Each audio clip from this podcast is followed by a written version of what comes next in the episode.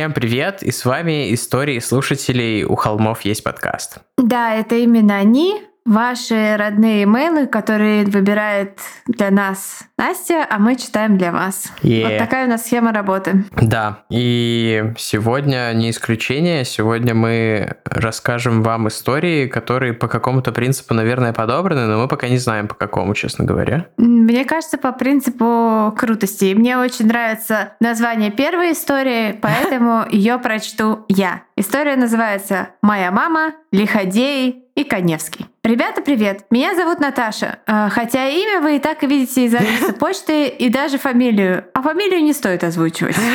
Это история моей мамы, которая узнала, что была знакома с очень плохими людьми спустя больше 30 лет благодаря передаче «Следствие вели».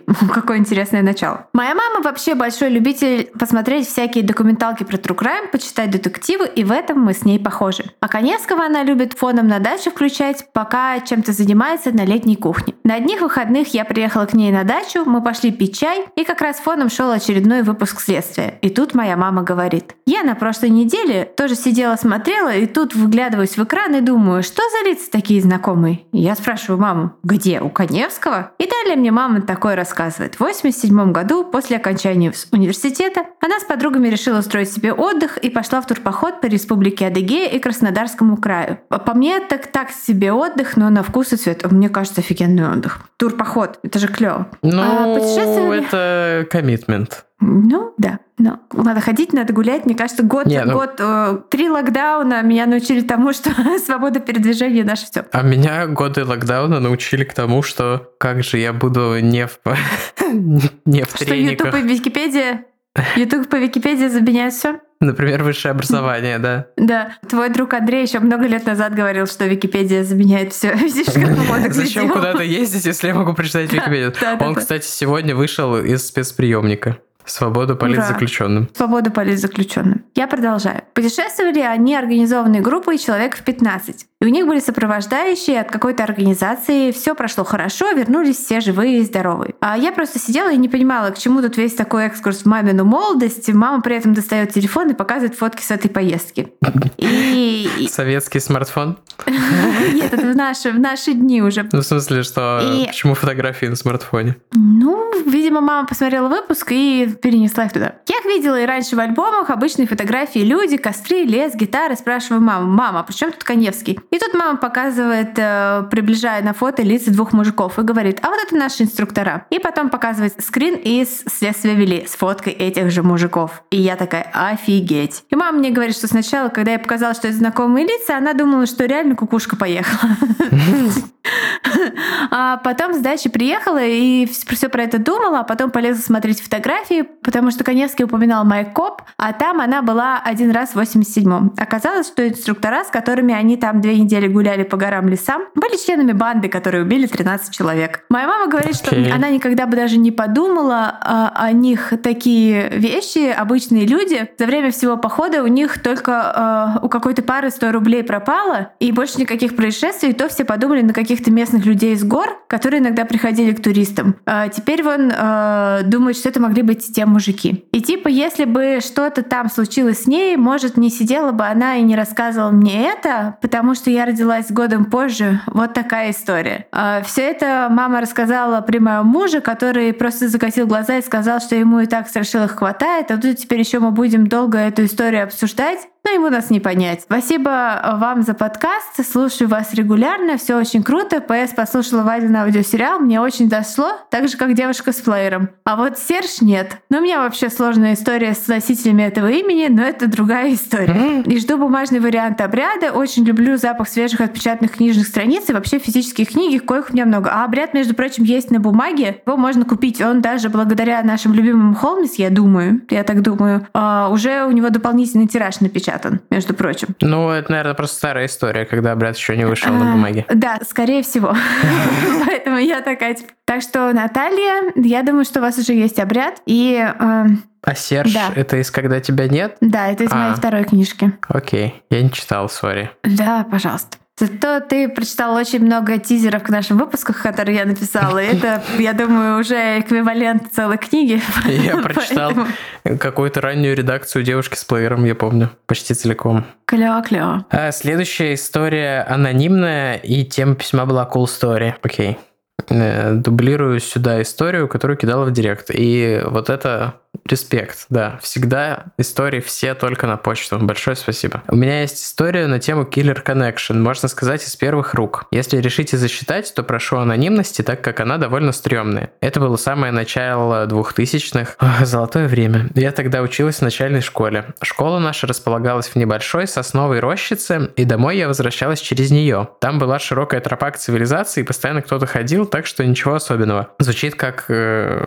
то, где я рос на самом деле у нас тоже был странный лес, через который была бетонная тропа. Ну, там вот такой пустырь с кустами, да, довольно неприятный. Такой, как обычно всегда следственные эксперименты в таких проводят. Я помню, как высокие деревья. Наверное, я просто был а, коротышка тогда. Когда деревья были большими, это называется. Так, так, так. Я потерял место в тексте. Бам-барам. Так, так, так. Было около часа дня, когда я, бодро размахивая пакетом со сменкой, топал домой. Тропа тогда пустовала, потому что у одноклассников была еще последняя физра, а у меня освобождение. Примерно на полпути, в стороне от толпы, ближе к соснам, я заметила припаркованную машину. Темно-зеленую копейку. На случай, если это слышат зумеры, ВАЗ-2101. А вот, типа, а по моделям зумеры как будто ориентируются. Мне кажется, зумеры все смотрят э, какие-нибудь соревнования по дрифту на «Жигулях», поэтому им норм. Мне кажется, автор письма тоже зумер, поэтому... Не, ну подожди, я если пошел в школу в 2002 только, а тут человек уже был... Я себя зумером не считаю. Я думаю, что вы ровесники. Ну, примерно, да. Ну, ладно, извините, мне как это, как-то первая прослойка миллениалов. Как это вот твердое тесто внизу чизкейка. Да, подгоревшая часть миллениалов. Um, на водительском месте сидел мужчина и как-то странно конвульсивно подергивал рукой. Теперь-то я, конечно, понимаю, что он там подергивал, но тогда, будучи незамутненным оладушком, я не придала этому вообще никакого значения. Напугал меня его взгляд, так как расстояние между мной и машиной было небольшим. Мы вполне себе встретились глазами, когда я проходила мимо. Так вот, не прерывая свои важные занятия, он провожал меня взглядом и стрёмно скалился. Эти выпученные глаза и огромные зубы четко помнятся до сих пор. На следующий день в школе мои более прошаренные одноклассницы уже вовсю обсуждали, что какой-то упырь дрочил на них в лесу. Тогда я впервые услышала слово «педофил», и тем же вечером повторила его дома, после чего родители вытянули из меня всю историю, и последующие несколько недель папа провожал и забирал меня из школы, что было очень стрёмно, так как ходить в школу с родителями считалось стыдно и не по-пацански.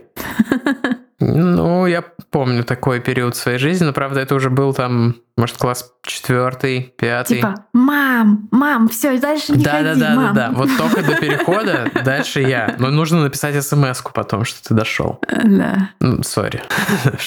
В твое время, наверное, нужно было отправить голубя. Или покричать. Я ходила в школу одна просто, поэтому... Покричать в банку, кинуть ее по течению реки и надеяться, что она найдет адресат. Я с пятого класса ходила в школу одна. Я, кстати, тоже в пятом классе ходил э, из школы, по крайней мере, один, и меня тогда первый раз ограбили. И потом какое-то время я снова не ходил один. Так, в общем, да, считалось стыдно и не по-пацански ходить с родителями в школу. В следующий раз фоторобот этого чувака и упоминание его зеленой копейки я увидела в объявлении «Разыскивается» на локальном городском форуме. Моим одноклассницам так нравилась вся эта история, что мы обсуждали и раскапывали любую доступную инфу еще довольно долго, что было непросто, так как интернет был у избранных по карточкам на полчаса. Мы точно ровесники, и не то чтобы десятилетки умели в data mining, а, но тем не менее мы откопали форумный тред с инфой про этого урода. Уж не знаю, что там было правдой, а что сплетнями, но вроде как к нему в машину села маленькая девочка. А потом эту девочку нашли в мусорном мешке на обочине трассы. Ужас. Были свидетели, которые видели, как он общался с детьми или наяривал в общественных местах. Отсюда и появился фоторобот и объявление о розыске. Чем это все закончилось, так доподлинно и неизвестно. Тред со временем умер, э, в местных новостях об этом ничего не говорили. Но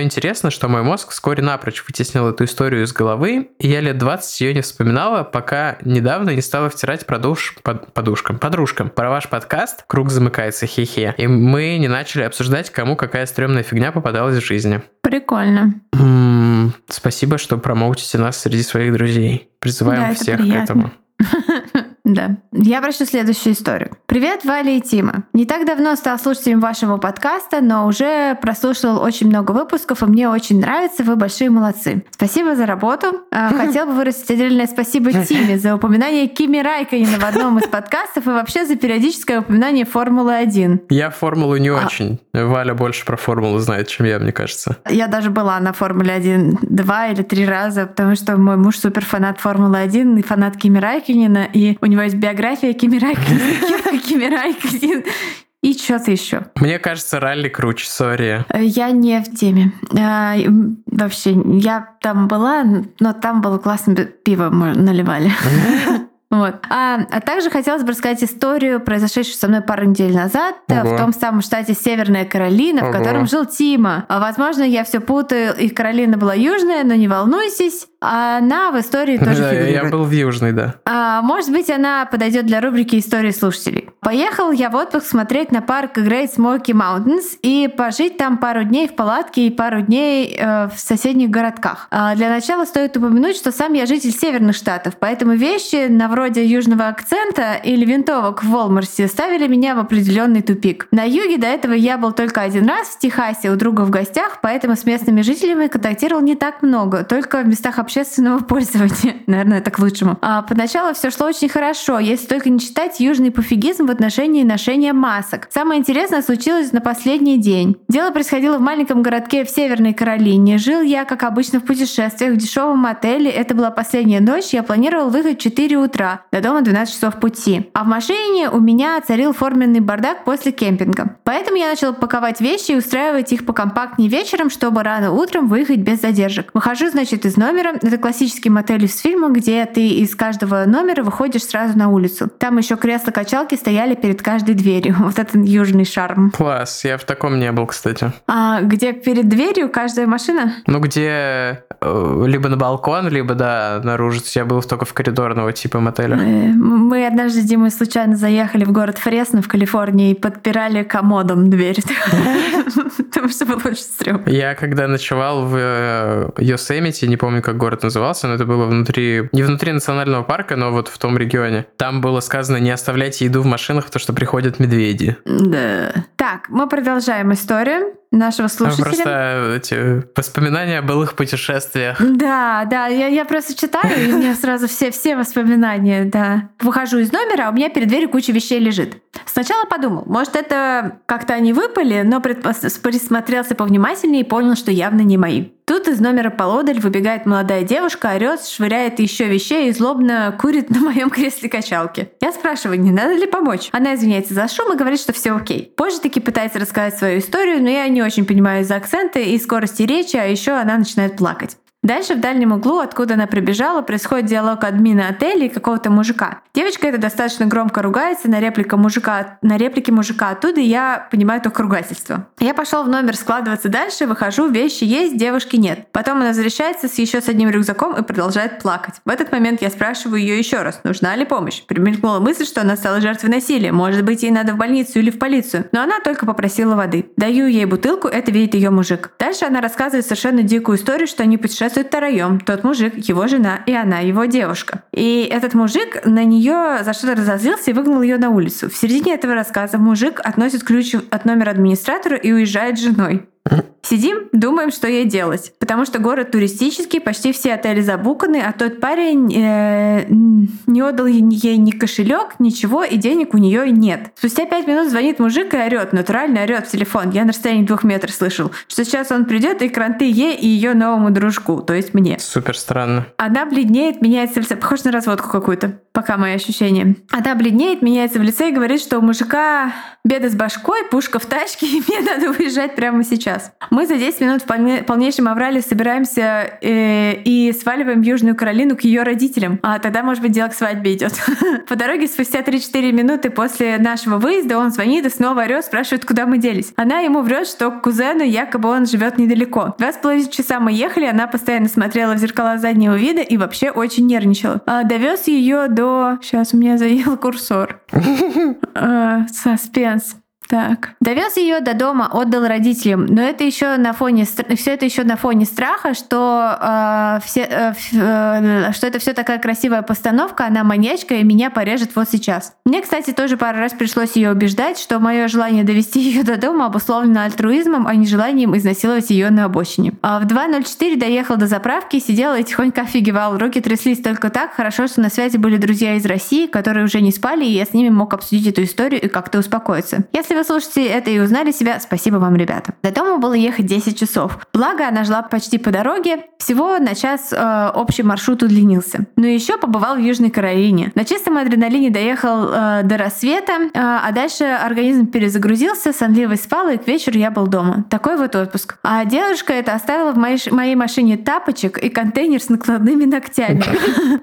Но я не рискнула отправлять их почтой, чтобы не светить свой обратный адрес, поэтому пришлось утилизировать. К этой истории очень э, часто задают вопрос, почему вы не вызвали полицию, и ответ такой, что, как оказалось, у нас было всего 13-15 минут на все про все. Мое дикое предположение, что мужик ездил за патронами.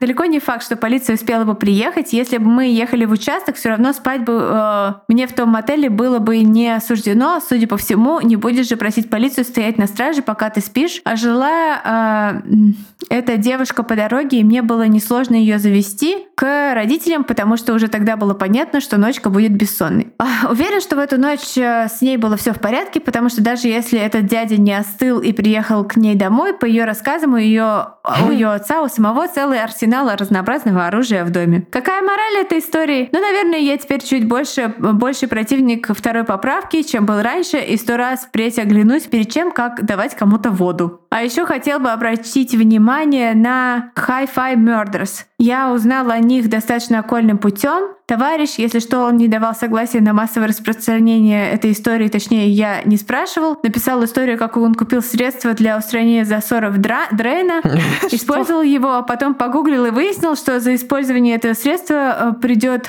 сантехника открутит уши, потому что оно разъедает вообще все, и даже были какие-то налетчики, которые заставляли жертвы его пить, и те растворяли сами себя. Эта последняя деталь меня заинтересовала, ну и я, поехавший же, пошел гуглить, а там форменный алт. Вот ссылка, может, тоже заинтересует. Hi-Fi Murders. Это какой-то true crime case. Я сейчас его погуглю. А, там, да, написано, ну и поехавший же я. Одни, ну я же поехавший. Спасибо, что дочитали. Ваш слушатель Григорий.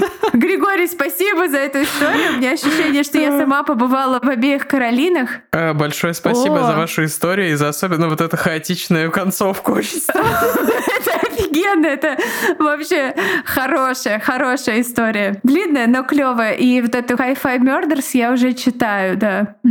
Ох, Интересно. Да уж. Три жертвы, да, всех, всех, всех, господи, все, ладно, так, я потом прочитаю. Так, э, спасибо большое. Это были истории слушателей. Да. И сегодня они были особенно историческими, и то, что прям заслушаешься. Э, ставьте эмодзи пистолетик, если вы за вторую поправку в Инстаграме в комментах, ну или где вы там Ставьте эмодзи Пацифик, если вы против второй поправки, и ставьте эмодзи человек, который пожимает плечи вещами, если вам пофиг или вы не знаете, о чем мы.